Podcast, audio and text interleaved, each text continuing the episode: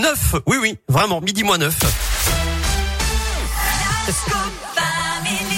Et c'est l'heure de la terre, la pierre et vous. Philippe Lapierre, bonjour. Bonjour Eric et bonjour à tous. Comment ça va? Ça va très bien, merci beaucoup. Bon, alors Philippe, aujourd'hui euh, dans la terre, la pierre et vous, vous allez nous parler de euh, l'événement de la fin d'année dans la région. Forcément, la fête des Lumières, elle a été présentée euh, hier. Eh oui Eric, alors franchement, une fête des Lumières en, En pleine, pleine période, d'inflation.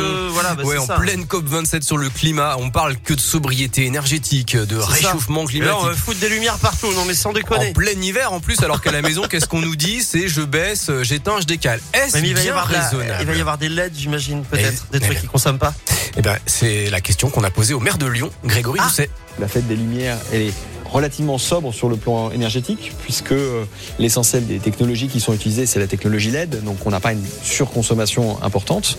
On déploie une offre de restauration privilégiant euh, des circuits courts, en faisant en sorte d'être autant que possible sur euh, le zéro déchet, sur une alimentation locale, bio, voilà. Donc on, est aussi dans une démarche d'éco-responsabilité pour cette fête des Lumières, avec toujours le projet eh bien, d'obtenir cette certification qui est le on va dire, le top du top en matière de, certification pour euh, des grands événements. Cette certification, c'est la ISO 20121, l'événementiel pour un développement durable.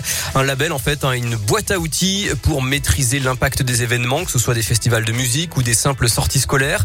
La moindre action peut compter, préférer l'eau du robinet à l'eau en bouteille, encourager l'utilisation des transports publics.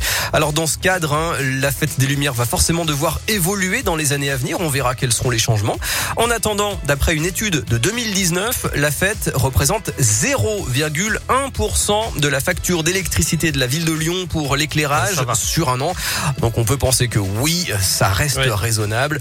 Voilà, la fête des Lumières, c'est dans un mois tout pile du 8 au 11 novembre. Et bien sûr, c'est un événement avec Radioscoop.